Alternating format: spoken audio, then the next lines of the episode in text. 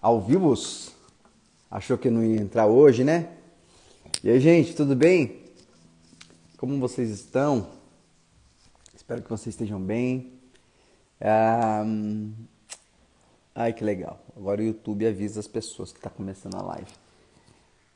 Como é que vocês estão? Como é que está o dia de vocês? Como é que foi o dia de vocês? Como é que estão as coisas? Peço perdão a vocês pelo, pelo atraso. Me perdoem, Sulamita, rapaziada de Itaquera, família linda, Camille. Me perdoe, viu, gente? Infelizmente eu atrasei um pouquinho hoje. Ó, meus cabelos estão até levantados aqui, ó.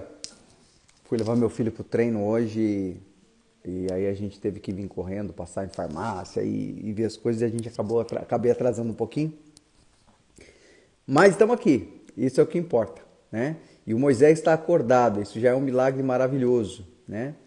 Deu tempo da Sulamita fazer alguns uns, uns reels, né, Sulamita? Deu, deu tempo de você fazer alguns umas tirinhas do seu uma pessoa muito engraçada, né?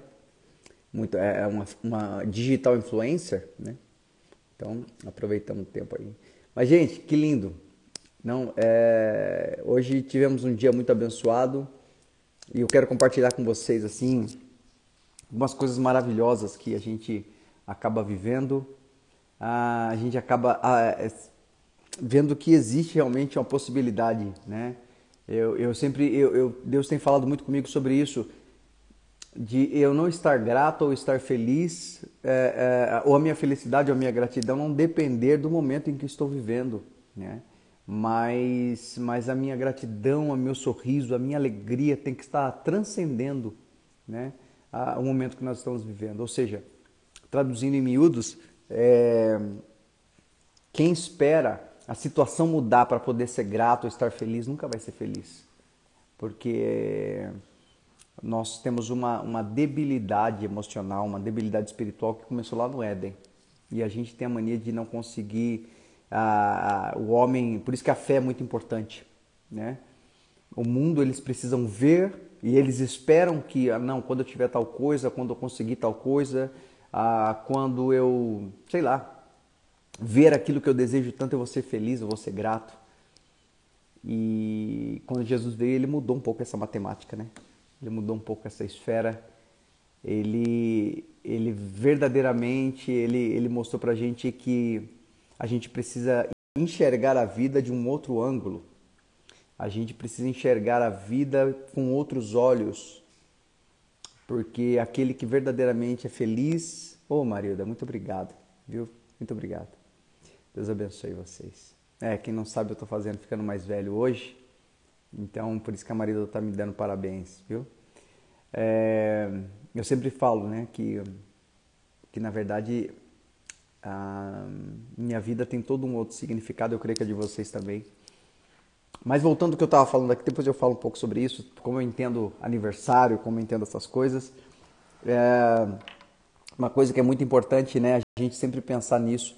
Ah, eu, é, não espere né, que as circunstâncias ah, mudem para que você seja grato. Não espere que as circunstâncias mudem para que você possa sorrir com alegria.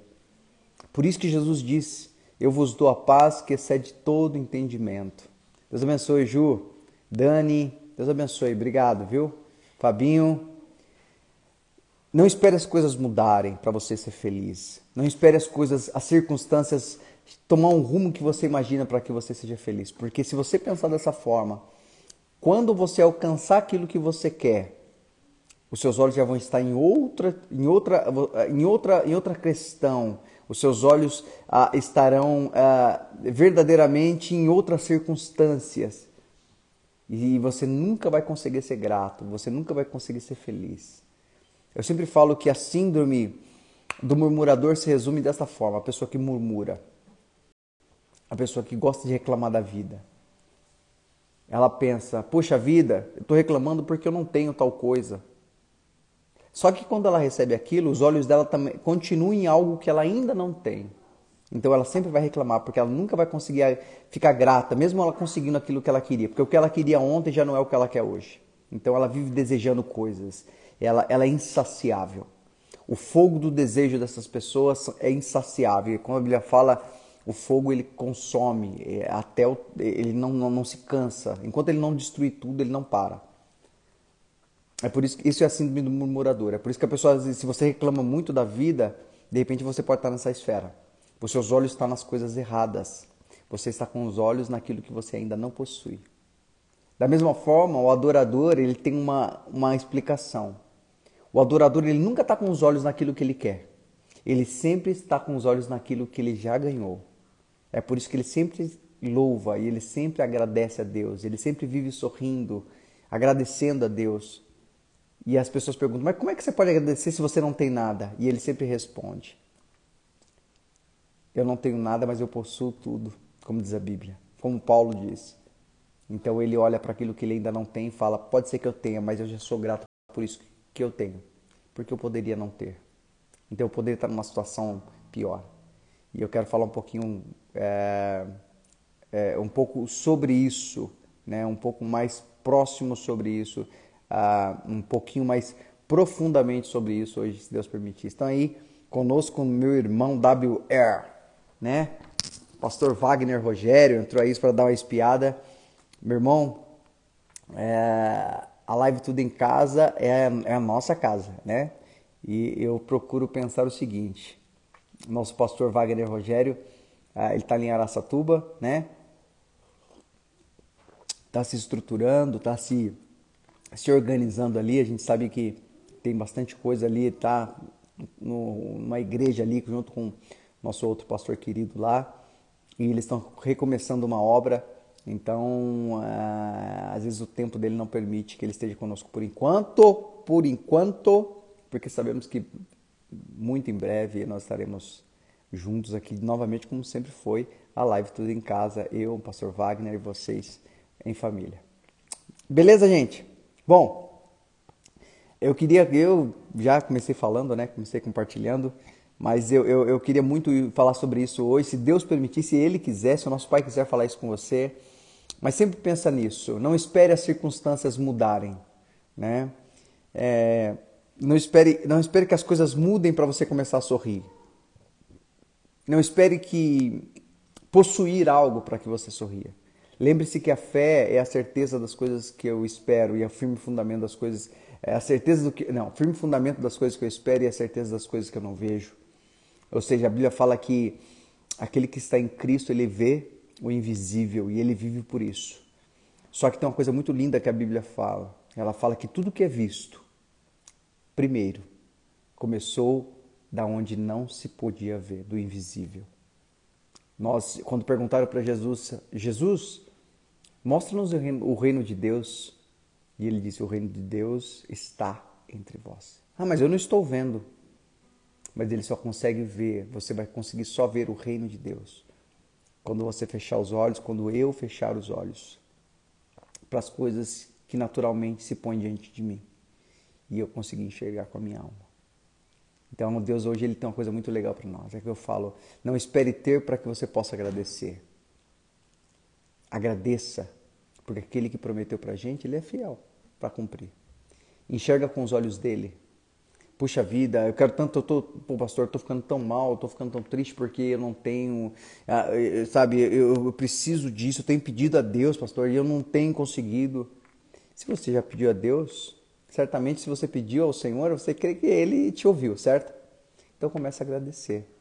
Agora, se você está pedindo a Deus e continua reclamando, significa que você não acredita nem na oração que você fez.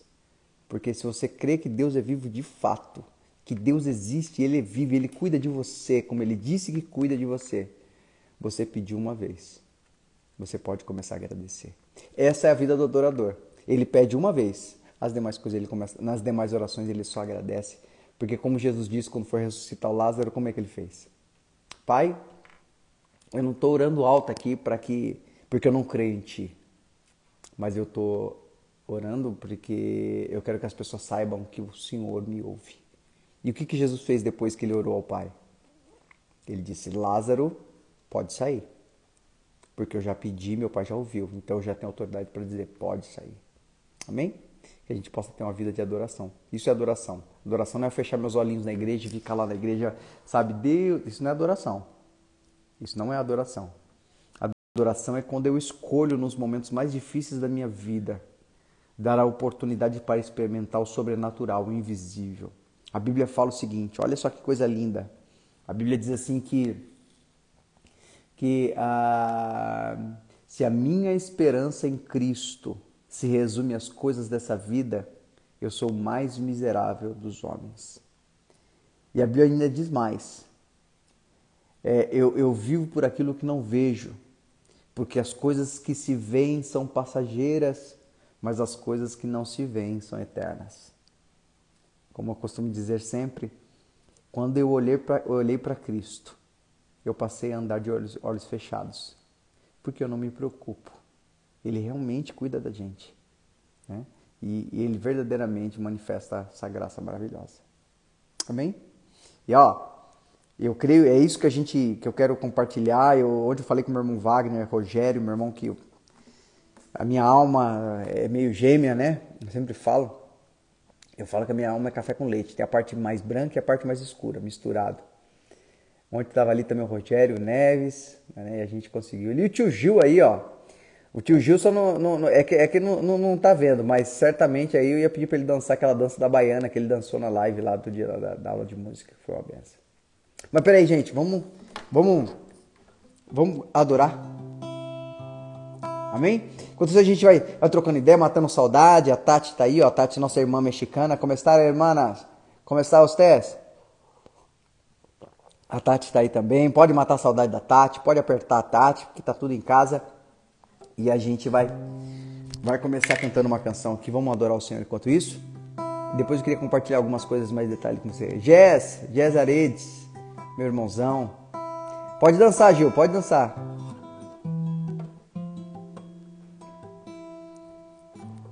Enquanto isso a gente vai adorando, amém? O que foi, Magali?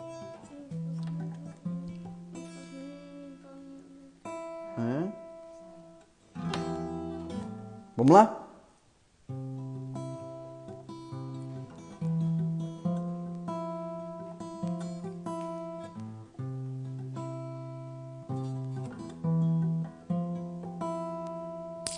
Pode colocar ela aqui atrás, gata.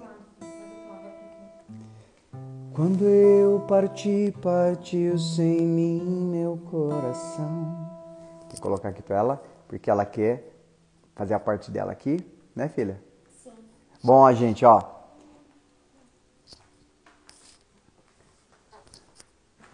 Eu vou acertar aqui para que ela consiga.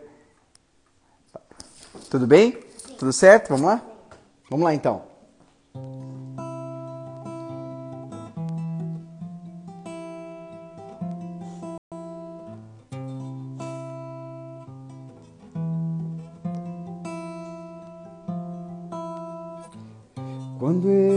Eu parti, partiu sem mim meu coração. Meus pés tremeram ao pisar em outro chão. Eu disse adeus e adeus, eu disse sem razão. Que a minha companhia era a solidão. E o fogo me queimou, mas me aqueceu. A luz que me cegou me fez perder.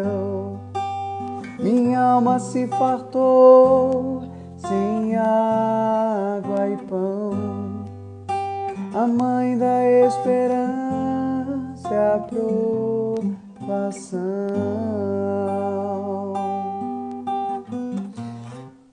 Por sobre a estrada anoiteceu e amanheceu. E eu vi que os dias mais sombrios também são teus.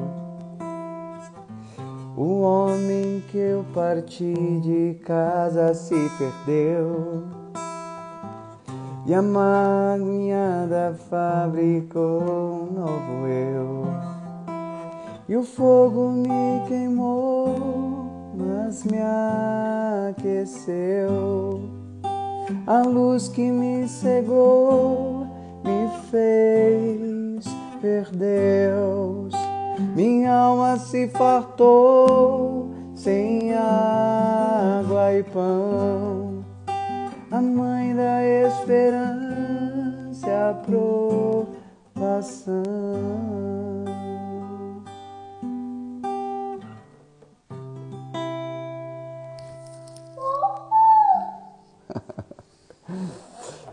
Se eu, se eu tocar e ela não cantar, ela já veio aqui no cantinho, ficou do meu ladinho e falou assim: Papai, as pessoas não deixa nem eu, é, não deixa nem eu cantar, papai, não deixa nem eu cantar. Eu falei: Não, filha, vamos, vamos, vamos cantar, vamos conversar com nossos irmãos, vamos, vamos, vamos, vamos, vamos louvar assim. E ainda veio de pijama, né, gata? É isso aí. Gente, que, que legal assim, que nem eu estava falando com vocês, eu queria citar duas coisas bem interessantes hoje. É, eu não sei se vocês têm visto os, os, noticiários, né? E ali em Israel, né? Aquela, aquela guerra toda ali com, contra, contra toda. Eu sempre falo que aqui, aquela guerra que está acontecendo ali em Israel contra os, os filisteus, né? Realmente são os filisteus, porque a Palestina, na verdade, é a Filícia antiga, né? Então, Palestina, na verdade, é o que eram os filisteus antigamente. E essa guerra tem milhares de anos aí. E essa semana eu tive uma experiência muito interessante. Eu tive uma experiência assim que foi um, foi reflexiva para mim, sabe? Fui, vocês sabem, é, eu fui missionário no Oriente Médio um tempo. E você estar lá no Oriente Médio, ouvindo o que aquelas pessoas estão, como elas vivem, como elas entendem a vida, é diferente do que você assistir um noticiário. Então, eu tive muito amigos, mesmo sendo cristão, eu sempre falo isso, eu não sou protestante, eu não protesto com relação a nada. Cristo me ensinou, não me ensinou a protestar, Cristo me ensinou a conectar. Cristo me ensinou a traduzir a vida. Cristo não me ensinou a, a protestar, a levantar bandeira de, de, de, protesto e querer. Não, isso não significa que eu sou conformado, mas significa que as armas da nossa milícia são poderosas em guerra, diz a Bíblia. Quando eu consigo me direcionar à pessoa do, de Cristo. E ele diz que ele tem todo o poder, né? A Bíblia fala que ele tem todo o poder nos céus e na terra e debaixo da terra. Significa que quando eu busco né, a presença dele por uma causa, essa arma é a arma mais eficaz que eu posso usar e a mais, a, a mais letal para o mal, mas é a mais propensa a trazer vida também. Então, quando, quando a Bíblia fala que você tem que. É, é, é, as suas armas são poderosas em guerra, nossas, as armas das nossas guerras, né, nossas milícias são poderosas em guerra, está dizendo que você, quando você se põe em adoração, em oração, para pedir a Deus por uma causa, é impossível duas coisas. É impossível que Deus não te ouça. Ah, mas eu, cara, eu tenho dúvidas com relação à pessoa de Deus. Eu, eu, cara, eu acho que eu não ando, não tenho andado muito legal na minha vida cristã. Ah, cara, eu sou ateu, eu não creio em Deus, ou eu tenho dificuldade de crer em Deus. Mas se você se pôr para falar com ele, significa que alguma coisa dentro de você, alguma voz profunda dentro da sua alma, é, você tem ouvido. E ninguém fala com quem, não, com quem não acredita. Então pode dizer que a sua interpretação de fé pode estar errada. A sua interpretação de fé pode estar um pouco errada, deturpada mas certamente você tem a fé suficiente para que Deus possa te ouvir. Então é sempre assim, impossível que Deus não te ouça. E ouvindo Deus você, é impossível que ele não haja. Então assim, eu vejo assim as pessoas falam: "Pô, cara, se você é protestante, não, eu não sou protestante. Eu não vou pegar uma bandeirinha e ir para rua, eu não vou ficar escrevendo besteira nas minhas redes sociais, eu não vou ficar me partidarizando, ah, eu gosto de A ou B, eu não vou ficar levantando bandeiras de guerras porque isso não tem poder para mudar a vida de ninguém, nunca teve, né? Inclusive as passeatas que nós vemos em toda a história da humanidade em prol de alguma mudança nunca conseguiram mudar coisa alguma. A única coisa que elas fizeram foi dar força, é, é são movimentos que dão força para algumas, algumas ideias que já estão estabelecidas. Por pouco, alguns poucos cabeça eles próprios promovem algumas passeatas, por exemplo, você vê na, na Revolução Industrial, você vê, por exemplo, a, a, nas passeatas que houveram na, na, Europa no século XVII, Estados Unidos, Brasil. Isso não, nunca não foi isso que mudou a história das coisas. Isso, na verdade, foi um meio que alguns poucos, manipulando circunstâncias, fazem para que eles possam se autopromover. Então, essas armas, protestos, é, é, o protesto ele não tem poder para mudar nada. Mas a oração tem poder para mudar, porque ela é ouvida porque tem, por quem tem todo o poder. E esse que tem todo o poder, ele diz o seguinte: Buscar-me-eis buscar e me achareis, quando me buscardes de todo o vosso coração. Isso que é poderoso, isso que é maravilhoso. Então, eu entendendo isso, eu essa semana com essa guerra toda, né, essa coisa acontecendo, Israel, né, Palestina ali, e eu tive a oportunidade de, eu vi, né, eu, eu não sou muito de ficar olhando muita coisa assim, alguns, algumas dessas coisas, dessas lutas dessa forma, e, e eu vi um, uma, uma, uma, pessoa que eu amo demais, né, uma, uma, uma moça, uma jovem, 18 anos, e essa jovem, eu cuidei dela, né, quando ela era mais pequena, junto com a família dela, é minha família, hoje somos uma família, né, e eles são missionários na África do Sul, já fazem mais de 10 anos, e ela cresceu lá praticamente assim, né? Ela, ela ganhou toda a história da vida dela ali. E, aí na África do Sul tem bastante. Na África do Sul tem bastante muçulmano. E eu queria abrir um parênteses aqui, gente, porque isso foi muito importante eu viver essa experiência. Por quê? Uma das coisas que mais enche o coração do nosso Pai, nosso Deus, é, de alegria, e eu posso dizer isso com experiência própria por conhecer o Evangelho, é quando um filho, mesmo errado, ele reconhece. Olha, Senhor, é, eu, eu sempre falo que a pessoa que reconhece que não sabe, ela se mostra sábia demais, porque ela consegue identificar que ela não sabe tudo, né? E uma coisa que ela está despida é o que esse mundo está cheio. Como eu falei na outra live, egocentrismo. E a pessoa que reconhece que ela não sabe, quando ela pede desculpas, quando ela está disposta a ouvir, quando ela reconhece e fala em público, olha, não, não, não sei tudo, ou posso estar errado, com verdade, essa pessoa ela realmente tem uma essência de Deus ali. Porque a Bíblia fala que Deus dá graça aos humildes. E então quando a pessoa identifica isso, eu já, eu já vejo muita sabedoria nessa pessoa. Se ela conseguir identificar que ela não sabe reconhecer isso. E, e quando eu, eu, eu essa semana eu vendo algumas coisas, eu vi essa, essa moça, essa jovem, né, essa pessoa que eu amo muito, a Bebele, e ela escrevendo assim, puxa vida, né? Olha o que Israel está fazendo e tal, não sei o quê. Matando pessoas e tal, tal, tal. É o que a mídia fala, né? Porque a mídia gosta disso. Em toda a história da humanidade, Israel sempre foi perseguido, né? Não que eles sejam só coitadinhos, não, não. Mas eu digo assim, eles sempre foram perseguidos, né? Porque Deus já falou isso mesmo, vão te perseguir mesmo, vão, né? Vão te causar. Até falava com meu filho agora vindo do treino, falava, filho, é uma coisa, Israel tem uma coisa especial mesmo. Eles são um povo que Deus honra a promessa que ele fez a Abraão, porque você vê, é um povo que é abençoado financeiramente, é um povo que uh, tecnologicamente é um povo abençoado, né? Então você vê que eles são diferentes, tá? É, entendendo muito bem que o que salva é a pessoa de Cristo, tá bom?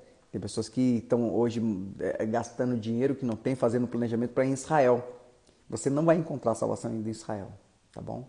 Só para você pode ir por, por um contexto histórico, um contexto, um contexto bonito, de conhecer né, a cidade é, tão antiga, com a história que a Bíblia conta, por, por, Jesus ter vivido lá, tudo bem. Mas se você achar que você vai sentir um poder estranho, estranho não, não, isso ser misticismo. Tá?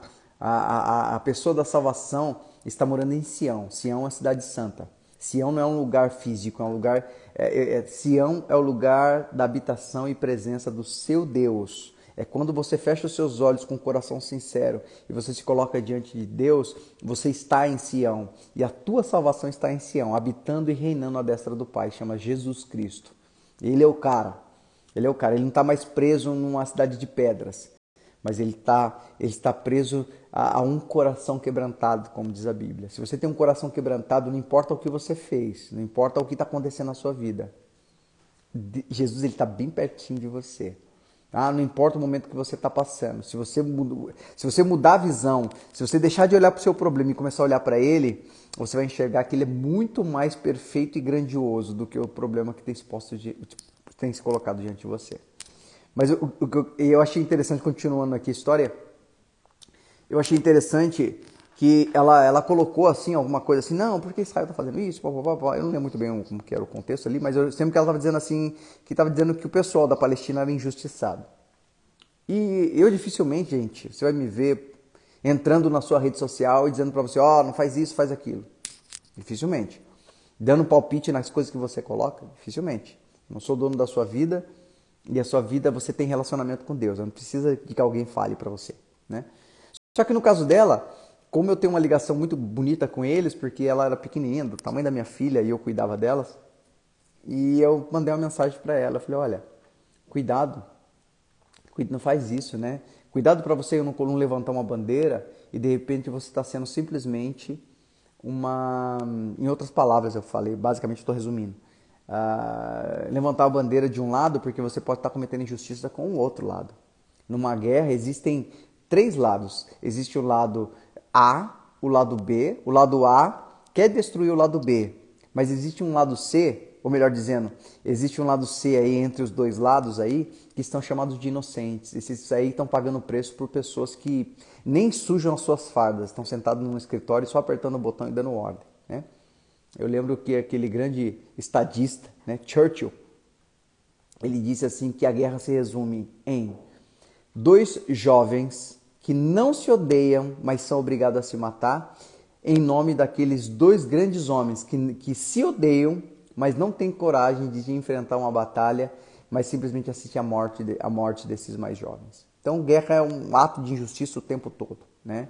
Por isso que quando o povo de Israel esperava um Messias que viesse pegar em espada e que viessem brigar e discutir, né? esperavam e esperam esse Messias até o dia de hoje, Jesus veio montado num jumentinho, mostrando a sua simplicidade mostrando que ele é príncipe de paz e não príncipe de guerra. Por quê? Porque na guerra você tem muita injustiça e Jesus ele era o príncipe da paz, o Senhor, o cedro de justiça. Então ele não podia criar um ambiente de injustiça. E aí eu contando para ela, falei: "Filha, toma cuidado com isso, porque porque você pode estar levantando uma bandeira e você pode estar colocando, fazendo um pró de um movimento emocional que pode estar endemonizando um outro tipo de pessoas que são inocentes, né? Que são inocentes. E hoje em dia a gente lida muito com adolescente, com jovem, com pessoas né, de uma média idade. E a gente já espera a pessoa muitas vezes se, se te tratar mal, né? A pessoa já revidar, o adolescente, o jovem, se sente ofendido quando ele é corrigido, né? E aí a gente espera, por exemplo, um jovem falar o quê? Ah, então tá bom, mas isso é minha visão e vai ser assim mesmo e tal. Eu tô acostumado a ouvir jovem falar isso, mesmo sabendo que eles vão quebrar a cara depois, mas e eu já esperei de alguma forma ela dizer para mim: "Ah, mas tio, você sabe que é assim, assim, assim" e tal, e eu não ia falar mais nada. E de repente, para minha surpresa, eu recebo o áudio dela dizendo para mim assim, ó: "Gente, olha que coisa linda. É o que eu tô falando para vocês. Deus dá graça aos humildes. Deus, Deus rejeita o soberbo, diz a Bíblia, mas Deus dá graça aos humildes. É o que eu falo para você. Quando você tem relacionamento com Deus, não significa que você não vai errar. Mas o relacionamento com Deus ele te leva a reconhecer a tua limitação e teu erro e reconhecer a soberania de Deus. Por quê? Porque quando você reconhece que você é limitado, automaticamente você está reconhecendo que Deus é soberano. Mas quando você não reconhece o seu erro, você está rejeitando a soberania de Deus. Você está dizendo, em outras palavras, que você não precisa de alguém soberano porque você é soberano. Você não está errado. Então toma muito cuidado quando vier na sua cabeça dizendo, não, eu, é, não, mas eu tenho certeza que eu estou certo. Quando você, você pensar assim, eu tenho certeza que eu estou certo, lembre de algo, você está certamente errado. Porque você não consegue enxergar tudo. Você está enxergando só o seu lado, uma, você está enxergando só uma parte da história, você não enxerga tudo. Por isso que reconhecer e falar, cara, eu não vou ser tão duro com você. Porque na minha cabeça eu posso estar totalmente certo. Mas eu aprendi com a vida que os meus olhos podem me enganar. Então eu quero dar oportunidade também. É por isso que quando a gente pensa nisso, eu li uma palavra em Zacarias que eu achei lindo, lindo, lindo, lindo, que Deus ia usar duas armas apenas: a graça e a união. Né? O profeta Zacarias fala sobre isso. o, mastro do Senhor é a graça, ou seja, ser gracioso, né? Ser, seja menos severo com as pessoas que te feriram, sabe? Seja menos, menos menos eh, você às vezes está remoendo, está trazendo mágoa no seu coração, tristeza, porque você é muito severo com, alguém que te errou. E, e, as pessoas com quem você errou? Você gostaria que ela tratasse você com severidade? De repente você está esperando perdão de alguém há muito tempo e você pensa assim, puxa vida, como eu, puxa vida, eu queria tanto ser perdoado por essa pessoa, né? Então traga esse sentimento, traduza ele, puxa, não vou ser tão severo também com quem errou comigo. É, vou deixar, o Senhor cuida da minha vida, só aconteceu porque o Senhor permitiu e eu vou seguir adiante. Então, é uma coisa que eu, que eu, que eu acho muito importante. Então, essa jovem, ela olhou para mim, ela mandou mensagem para mim dizendo, tio, é, o senhor tem razão.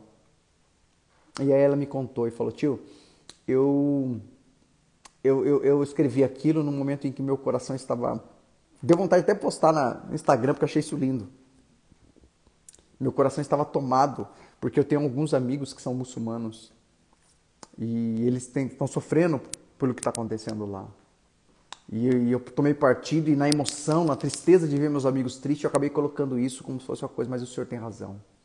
Existe um outro lado que eu não estou vendo. Existe um outro lado que eu não conheço, tio. E minha função como cristão não é escolher o lado errado, mas é escolher o lado certo. E o lado certo é o lado de Cristo. O que eu quero dizer com isso? É, é, o lado é agir como Cristo agiu. E Jesus ele não ele, ele, ele, ele não vivia o tempo dele no templo né? Com os grandes religiosos certo? Jesus ele não vivia a vida dele é, nos palácios de Pilatos dos romanos que também eram poderosos mas que eram opostos ao povo de Israel. Jesus vivia do lado dos inocentes. E quem quer os inocentes os pecadores. Pô, mas como assim? Ele é inocente ou ele é pecador? Você não peca porque você gosta. Você não faz o que é errado porque você gosta. A Bíblia fala que nós somos escravos, somos enganados. Ninguém faz o que é ruim. Começando de Adão e Eva. Deus falou que aquela, aquela, aquele fruto ia matar eles se eles comessem. Mas Satanás enganou eles de uma tal forma que a Bíblia fala que Eva passou a olhar aquele fruto que ia matar ela Imagina, você tem um copo de veneno você começar a enxergar o copo de veneno como se fosse algo atraente aos olhos. Né? É engano, é engano. Né? Então, Jesus ele estava do lado de quem precisava de perdão. Jesus sempre vai estar ao lado de quem precisa de perdão. Jesus, Jesus sempre vai estar ao lado de quem precisa de ajuda. Jesus sempre vai estar ao lado de quem tem um coração quebrantado, diz a Bíblia. A Bíblia não fala que Jesus está, está do lado de quem tem um coração alegre. A Bíblia fala, perto está o Senhor de quem tem um coração quebrantado. Senhor, sonda-me e conhece e vê se há em mim se há um cam algum caminho mal. Olha só, quando eu reconheço, quando eu sou humilde, falo, Senhor, eu reconheço que eu não posso, eu reconheço que eu, me, eu, eu atravessei, Senhor. Senhor, eu, eu, eu desandei. Me perdoa, Senhor. Jesus, ele, ele, isso enche a alma do nosso Pai. Porque ele fala, é isso que eu quero ouvir de vocês. Se, a, se Eva dissesse assim, Jesus, ou se Eva dissesse assim, Pai, Deus, sei lá como ela chamava nosso Pai. Mas se Eva chegasse, Adão chegasse, chegasse para Deus e dissesse assim, Pai, o Senhor disse para mim não comer aquele fruto. O Senhor disse para mim não falar com Satanás, mas eu estou falando com ele, olha, Pai, eu estou muito afim de comer esse fruto. Sabe o que, que ia acontecer? O nosso pai ia falar, fique tranquila. Eu estou aqui para alimentar sua alma do que é verdade e lavar a tua alma dessa mentira toda que você ouviu de Satanás. Só que eles escolheram, ao invés de perguntar ao Pai, eles escolheram resolver os próprios problemas, as próprias questões. Às vezes Deus quer ouvir de você, Pai, eu estou muito afim de fazer isso. Jesus, eu estou muito afim, eu quero fazer isso. Eu quero, eu quero, quero, eu quero dar uma desandada, eu quero, Jesus. Eu curto essa porcaria, esse lixo, eu curto isso. É isso que Deus quer ouvir de você. Sabe por quê? Vou te falar uma coisa interessante. Quando você tem medo de se abrir para Deus, é porque você não conhece Ele. E na cabeça dele, na sua cabeça, o caráter de Deus está deturpado. Foi o que tinha na cabeça de Eva. Sabe por que ela não falou com o pai? Porque ela não aproveitava os momentos, as tardes que Deus se apresentava a eles para caminhar com eles. Isso resume, isso traduz para a gente às vezes a gente está na igreja, mas a gente não está aproveitando essa caminhada com Deus. A gente está simplesmente cumprindo rituais. Infelizmente, quando eu sempre falo isso, quando, quando você enaltece os rituais religiosos, você faz nascer um religioso e você no mesmo momento está matando o adorador. Quando você usa os rituais, mas valoriza muito mais o relacionamento com seu Deus, você destrói o religioso, mas você faz nascer um adorador. Então assim, isso é muito importante. A gente aproveitar o nosso tempo, porque ele vai fazer, é, é ele que faz a diferença nas nossas escolhas no futuro. Então, eu achei muito legal essa moça, 18 anos de idade. E ela fala para mim assim: Poxa, tio, verdade, eu estava errada. Tio, muito obrigado. Muito obrigado porque você se importou comigo. Se importou e não me permit, não permitiu que eu errasse.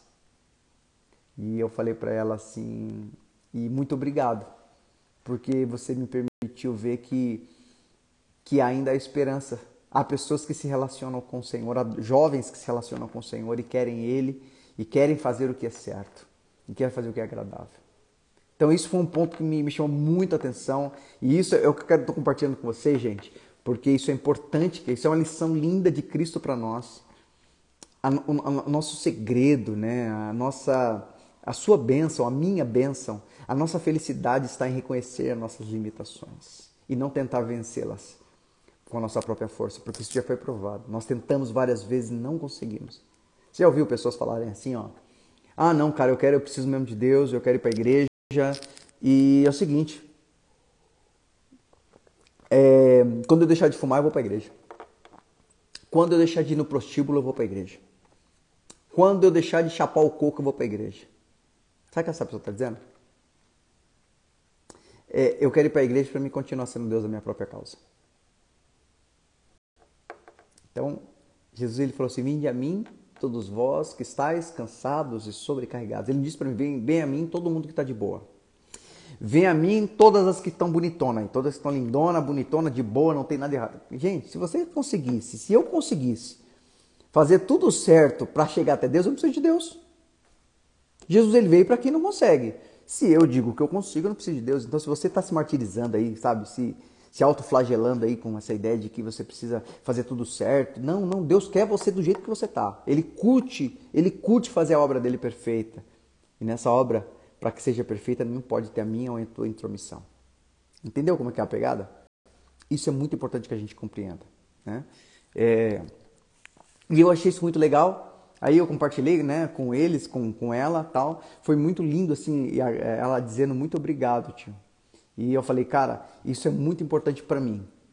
Eu preciso ter esse coração, reconhecer e agradecer. Né? Eu preciso uh, reconhecer o que é feito e eu preciso agradecer o que é feito. Não somente agradecer o que é feito, porque quando você uh, agradece ao Senhor, por exemplo, quando você está passando um momento difícil, por que é importante você agradecer? Porque a sua vida, a sua vida é pautada em fé. E o que é fé? Fé é você ter a esperança e a segurança de que você não está vendo, mas porque você pediu a alguém que você tem confiança que faz tudo e não falha e te ouve e te responde e é vivo, é verdadeiro, você já pode agradecer.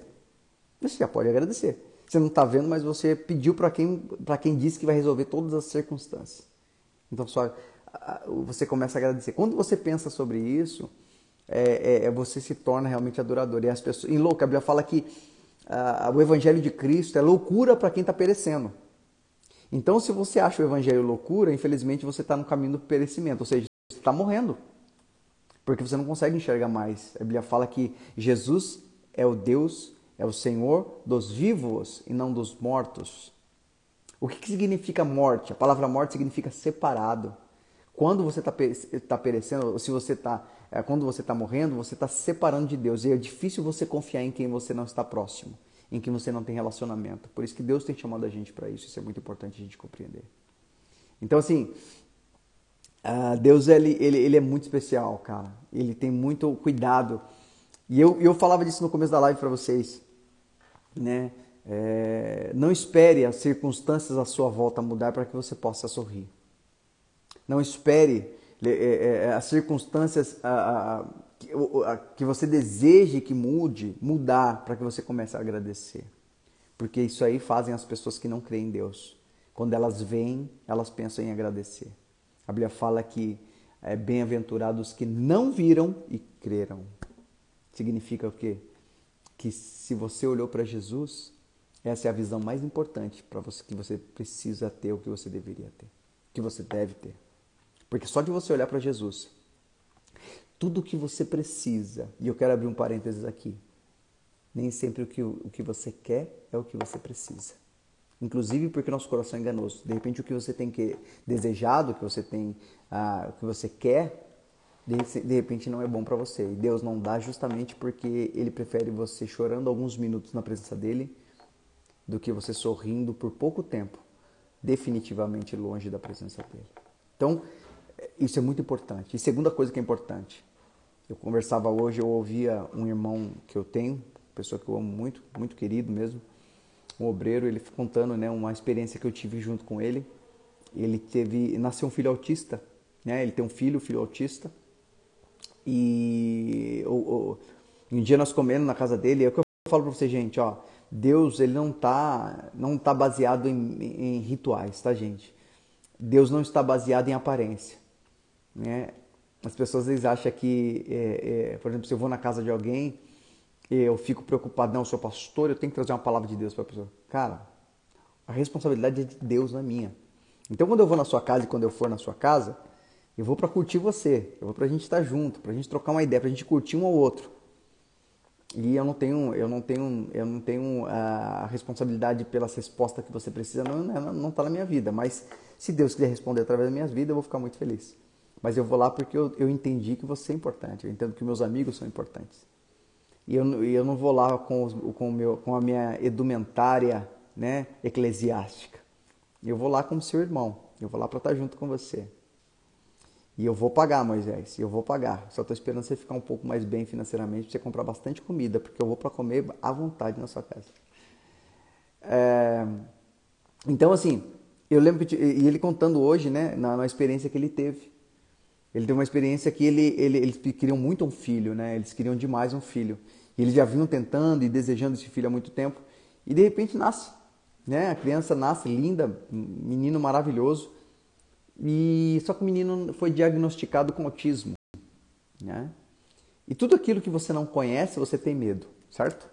Ah, ah, por isso que a Bíblia fala: conhecereis a verdade e a verdade te liberta. Te liberta do quê? Do medo.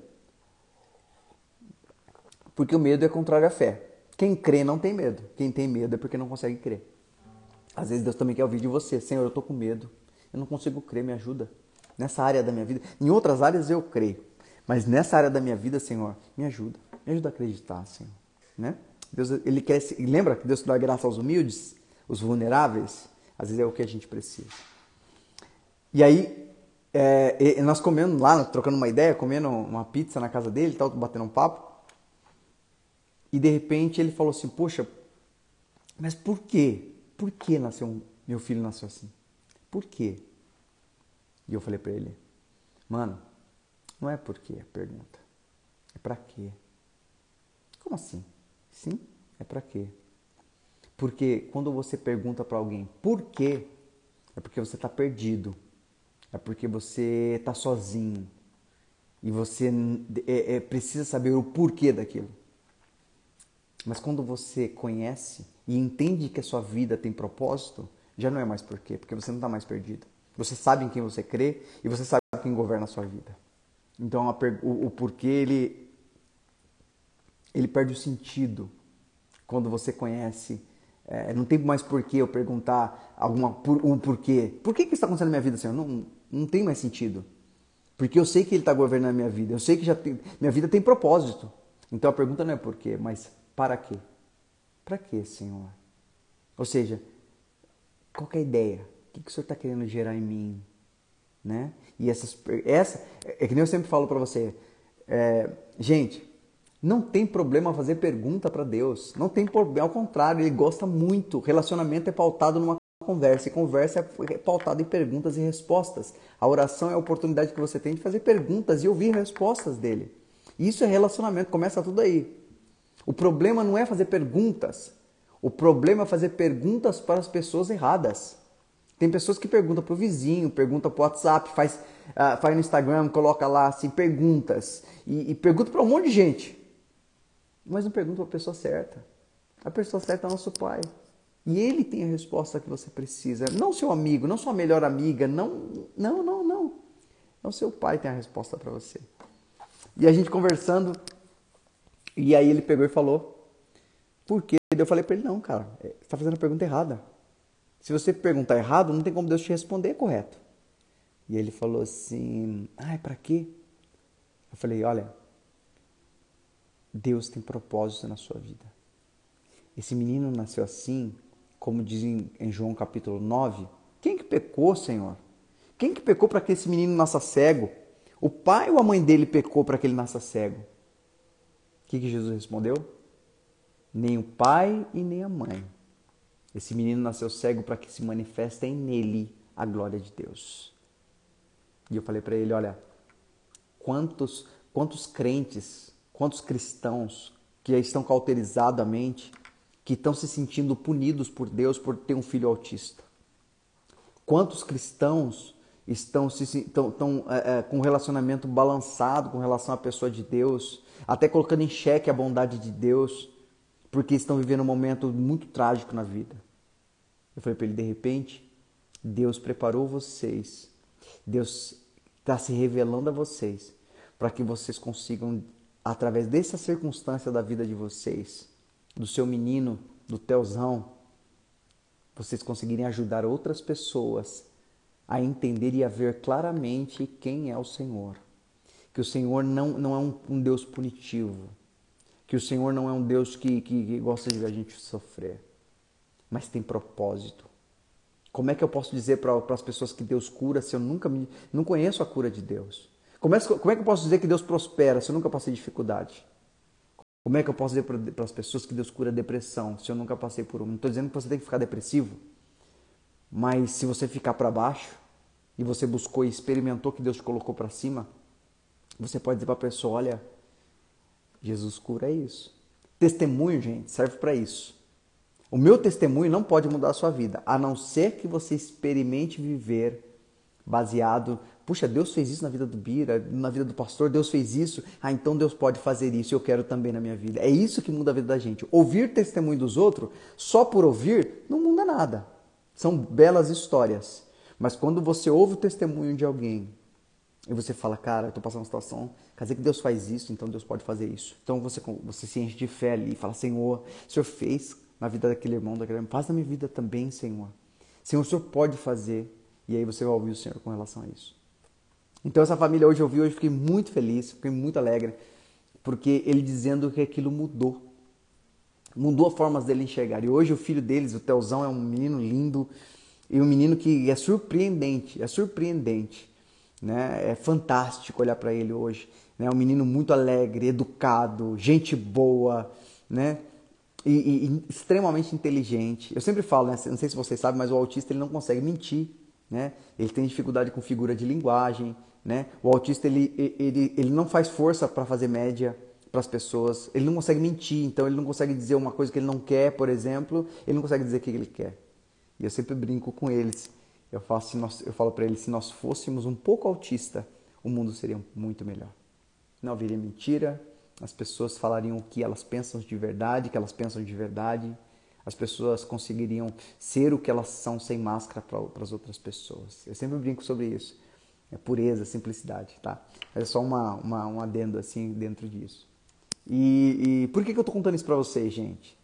Porque nisso tem a essência do que o Senhor tem para nós, o que Ele quer para nós. Né?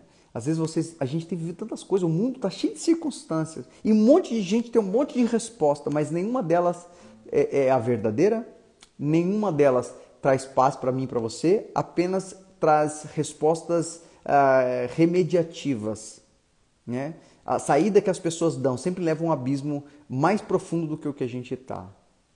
Se você prestar atenção, e a gente sempre fala sobre referência, né? por que, que o mundo está sem referência? Porque as pessoas perderam a essência do que é bom. Né? Uh, e a gente precisa entender esses detalhes que são importantes.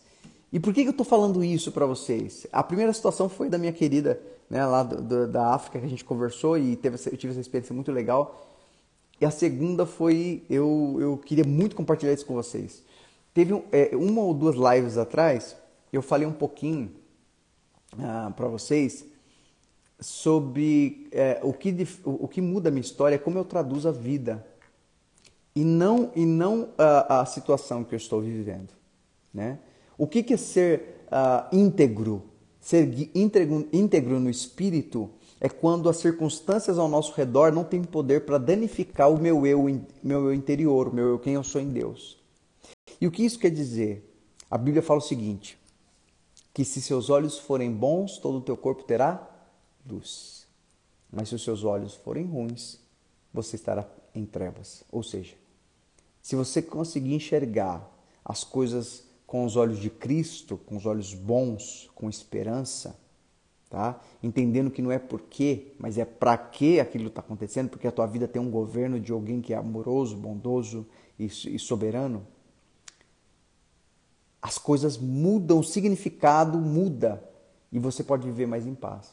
Você tem luz, você sabe por onde você caminha, você sabe que você pode cair bem. Não é coisas. Gente, entenda uma coisa: não é os governos que tem que mudarem, não é o seu patrão que tem que te olhar de forma diferente, não é, não é o namorado que você quer que vai mudar a sua vida, não é o, o dinheiro que você sonha ter que vai mudar a sua vida, não é a viagem que você sonha ter. Nada disso vai mudar a sua vida se você não tiver íntegro aqui dentro da sua alma. Entende o que eu estou dizendo? O, o, o, Paulo ele diz o seguinte: as pessoas olhavam para Paulo preso. Sabe como Paulo se, se enxergava? Ele falava assim: Olha, vocês me enxergam preso, mas na verdade eu sou livre na história aqui. Porque eu não sou escravo de nenhum conceito desse. Eu sou filho da verdade, eu vivo com a verdade. E tanto que ele disse: Eu posso estar atrás das grades, mas o evangelho está livre para libertar corações. Eu durmo numa cela, olha que interessante. Eu durmo numa cela, como Pedro no livro de Atos. Eu durmo numa cela que para muitos é um terror, que para muitos é um sofrimento eu durmo numa cela fria e eu durmo em paz e tranquilamente. Tem até o anjo tem que até me acordar, porque eu durmo tão em paz, tão de boa que para mim não importa onde eu tô. Eu vivo em paz. Meu interior está é, intacto, não tá, não foi danificado porque eu tenho relacionamento com Deus. Mas as pessoas que estão dormindo em palácio, elas estão preocupadas, elas estão doentes, preocupadas se vão ser traídas, preocupadas se elas vão ser enganadas, tem, tem que tomar remédio para dormir. Então quem está preso? Eu ou elas? É isso é isso que a Bíblia quer dizer quando ela diz a paz que excede todo o entendimento. Então é isso que Deus quer com a gente. É isso que Deus ele, ele tem nos chamado a perceber. No livro de Atos fala, né, no apóstolo Pedro, por exemplo, que Pedro, quando o anjo, a igreja orava pela libertação de Pedro, e quando parece engraçado isso, mas é fantástico, que Pedro, ele quando ele foi ser solto da prisão pelo anjo, a Bíblia fala que ele teve que sair catando né, os pedaços de roupa dele, a sandália, porque o cara tava tão de boa que ele deitou, mano. Sabe quando você chega na sua casa cansado, que você joga a camisa para um lado, calça para o outro, e, sabe? Tão de boa, que você quer dormir, você quer descansar. Pedro tava assim, cara. Desse jeito. Mas por quê? Porque ele conhecia, na verdade, a pessoa que, que governava, a pessoa que estava guiando a vida dele. Aonde estava a vida dele, não tinha que se preocupar. E uma coisa muito louca ainda é quando eu vejo Paulo, Paulo e Silas na, na prisão. E quando ali há o terremoto ali que acaba, que cai as, as pedras e, e o carcereiro fica doido, preocupado, o que que Paulo fala para ele? Ei, ei, fica tranquilo. Ninguém fugiu não, cara. Ou seja, só foge quem só foge, né? Quem está preso. Nós não estamos presos, nós estamos livres aqui dentro. Mas você que é o nosso carcereiro, na verdade você está preso. Crê no Senhor Jesus e será salvo tu e tua casa. Então você entende que a dinâmica e a matemática de Deus é um pouco diferente? O que muda a sua história não é quando você vai ter aquilo que você quer, mas é como você enxerga o teu hoje, como você traduz o seu hoje. E isso é muito lindo. Eu eu fui no Dia das Mães visitar minha, a minha mãe, a minha sogra, né? E eu fui, estive na casa do Filipinho, da minha irmã Tatiana. E Pinhon, já citei para vocês ele aqui na, na live, ele, ele teve é, é, é, uma paralisia cerebral, né? Então, assim, é, os membros dele não, não respondem né, a, como deveriam. Mas o cérebro dele e, as demais coisas são perfeitos, respondem perfeitamente. Mas ele, fisicamente, é, por enquanto, né, é, não responde como deveria. Mas se você ficar perto dele e trocar ideia com ele, conversar com o Felipe, você vai ver que um cara de boa, nem o coronavírus conseguiu derrubar ele. Ele pegou o coronavírus lá de boa, de boa, tranquilo, não sentia nada, ficava de boa. O cara é um moleque é fera demais, demais, demais, demais. Ele tem que estar tá com 16 anos hoje. Mas um menino fantástico, cara. Por quê? Porque o, o eu dele, quem ele é de verdade em Cristo, está inabalável, é perfeito. Quando você tem a sua vida em Cristo inabalável, quando a sua alma, o teu espírito tá, tá, é íntegro, quando você tem proximidade com, com a pessoa de Cristo, o mundo exterior pouco importa, não pode danificar você. Se você tiver um braço, você você, você vive, se tiver sem os dois braços, você vive, se você tiver sem as duas pernas, você vive sorrindo, se você tiver não danifica o teu interior, porque Jesus falou que nós somos está escondido, porque ainda que o homem exterior se corrompa, o interior se renova a cada dia. Entende que é fantástico?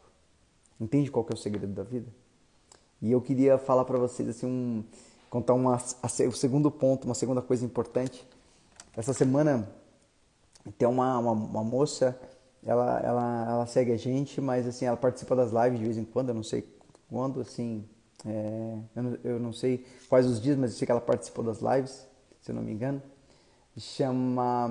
Ah, eu não lembro o nome dela agora. Ela tem. Eu sei que ela é, é, é, é Gabi Zumba, eu acho que é isso, eu não sei muito bem. E eu ali tava ali, coloquei no, no, no tinha tem aquelas fotinhas, né? E aí a gente tava negócio de futebol, então de repente caiu no, no, Instagram dela ali no. Eu não sei falar muito bem. Na fotinha, quando você clica na fotinha tem uns stories, né? Feeds, uma coisa assim. E eu vi que essa mulher, ela. eu falava algumas semanas atrás sobre ser mãe. Não sei se vocês lembram, né? A importância, né? Como eu louvo a Deus pela minha esposa Pessoas que entendem o que é ser mãe de verdade. Não é ser parideira, não é ser progenitor, mas é ser mãe, ser pai, sabe? O que, o que, o que, que, divindade é isso? Que profundidade é isso? Que honra tem isso? Né? É, como você cumpre o propósito de Deus? É, não foi um acidente você ficar grávida. Não foi uma punição você ficar grávida. Deus tem propósito nisso. Né? Ah, mas puxa vida, você não sabe, quando eu estava namorando e, e, a religião esquece, cara. Se não fosse para acontecer, né, é, Deus não tinha permitido que acontecesse. Mas Deus quer de alguma forma te abençoou com isso. E, e entender, né, que você, você tá, pra, a Bíblia fala que é, é, Deus ele é justo, então ele está dando a oportunidade, né, de, de, de pessoas poderem nascer e escolher. Se um dia eu escolhi abandoná-lo, hoje eu poder escolher estar com ele. Então, quando uma criança nasce, você é um instrumento que Deus usou para colocar uma vida que vai ter oportunidade de salvação, de representação da pessoa de Deus, né? E coisas desse tipo que são maravilhosas.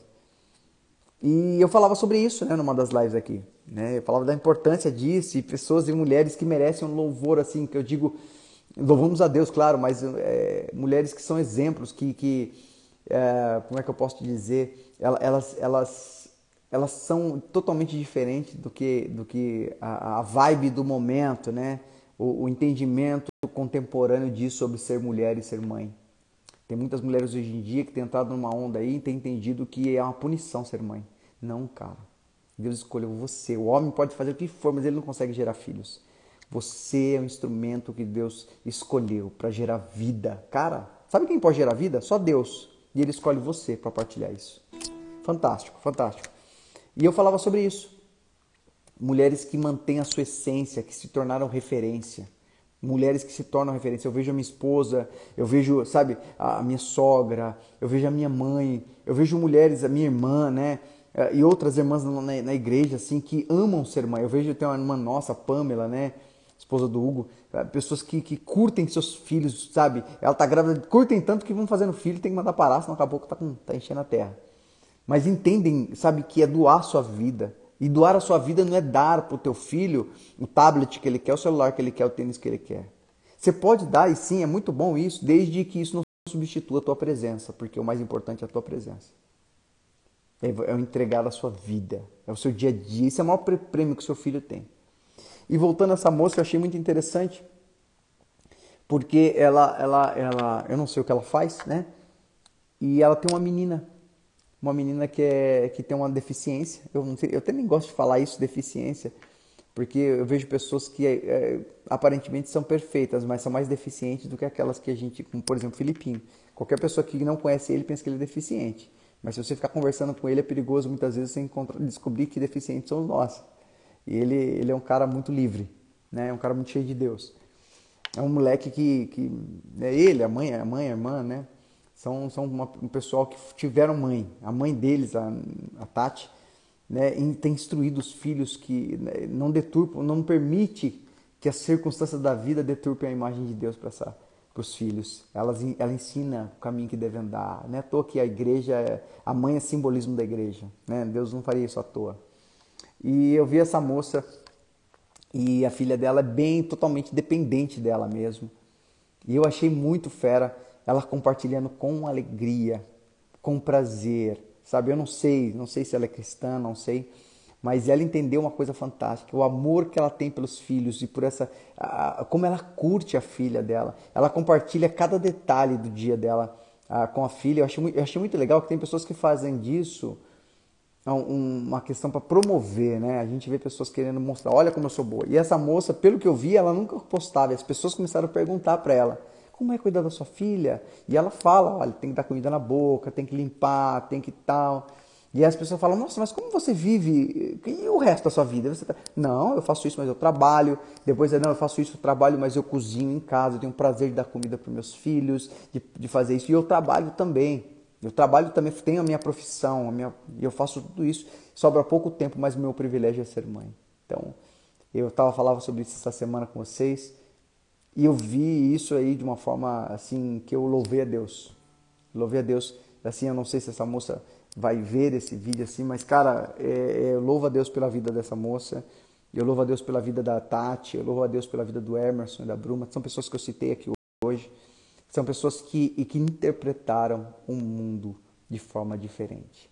Eles interpretaram a partir dos olhos de Deus.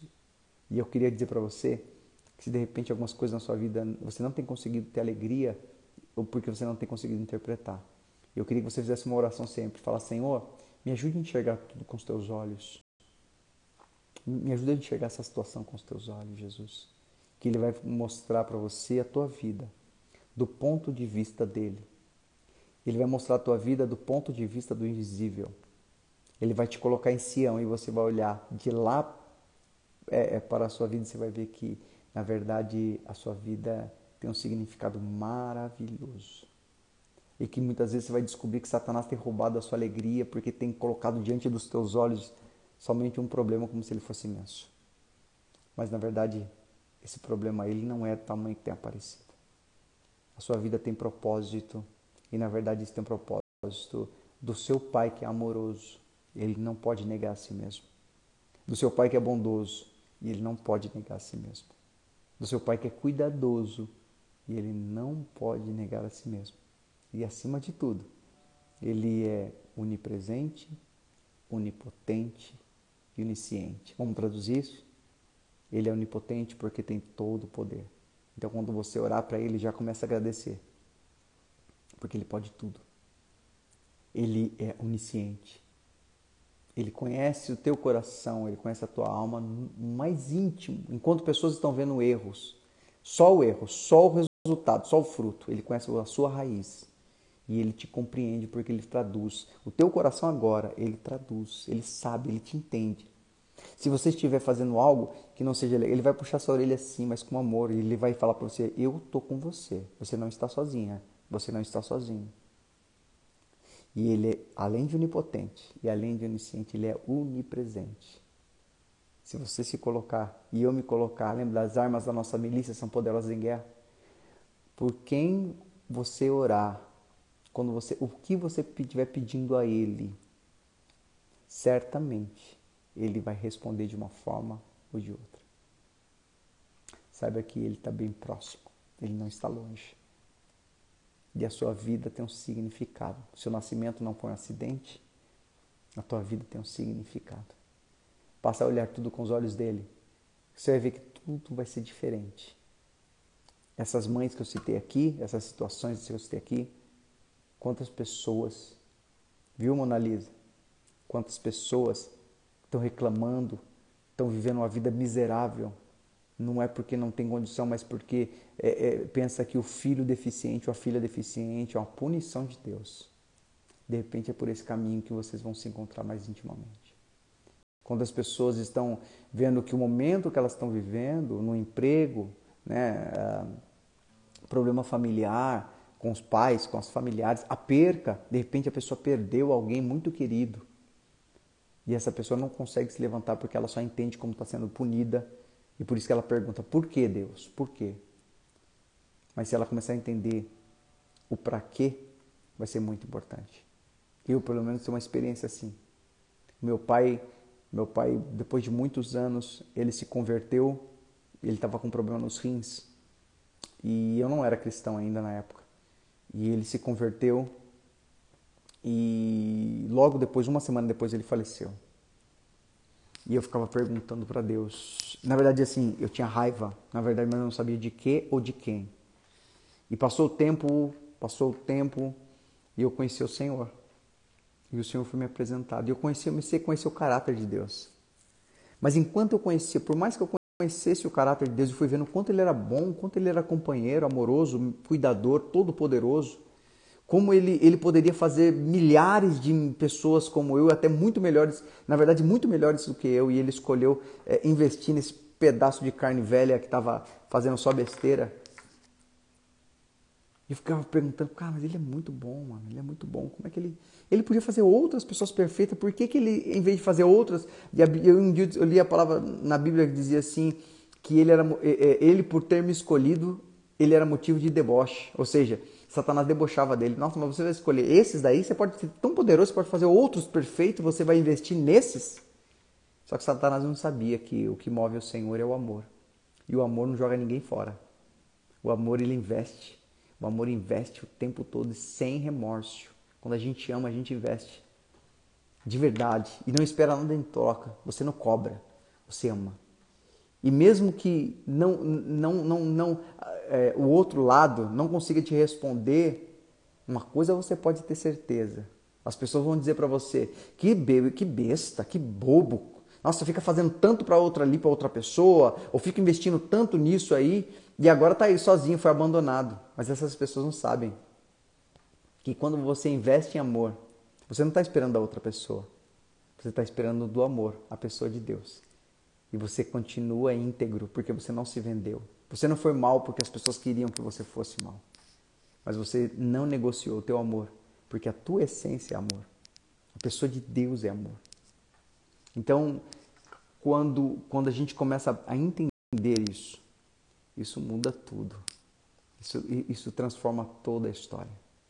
Então, assim, a gente começar a entender que, na verdade, eu comecei a pensar: poxa vida, Deus é tão bom, cara. E toda vez que eu pensava que Deus era bom, eu pensava comigo assim: poxa, mas se ele é bom, por que, que ele levou meu pai? E eu pensava comigo: meu pai era um homem muito inteligente. Ele até fala: meu pai é um negro forte e tal, e ele olhava extremamente inteligente, autodidata. Meu pai, ele nunca estudou, estudou até a quarta série só. E ele tinha, ele tinha decorado o Código Penal na cabeça, tanto que ele era é, consultor de, de vereadores, tal, políticos.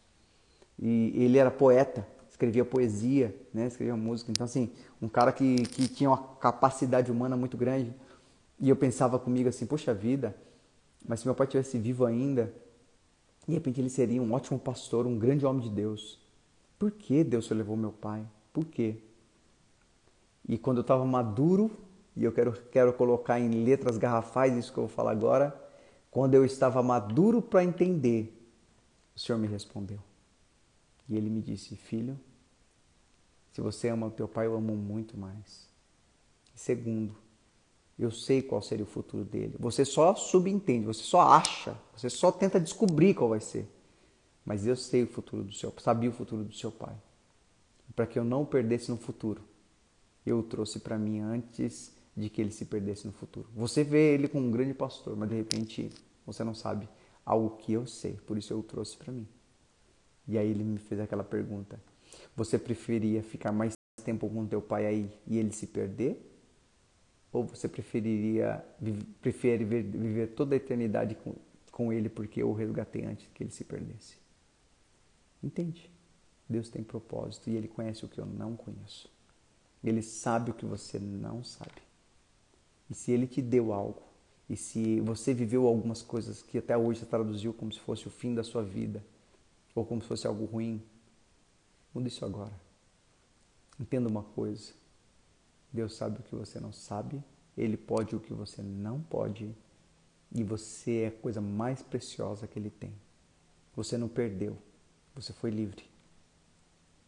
Você não está não, não, não tá tendo falta, você está sendo preparado ou preparada. E saiba que o Senhor não perde o controle. Não olhe para aquilo que você ainda não tem. Olhe para aquilo que você já recebeu. Ah, mas é pouco, mas é suficiente para que você estivesse aí como você está hoje, ouvindo aquilo que a gente está falando e sendo cuidado pelo Senhor. Não seja guiado, volta a dizer, pela sua necessidade. Não seja guiado pelo que as pessoas falam de você. Não seja guiado pelo que os seus vizinhos e a mídia fala para você. Seja guiado somente pela voz daquele que te ama profundamente. Ouça somente a voz daquele que te ama profundamente.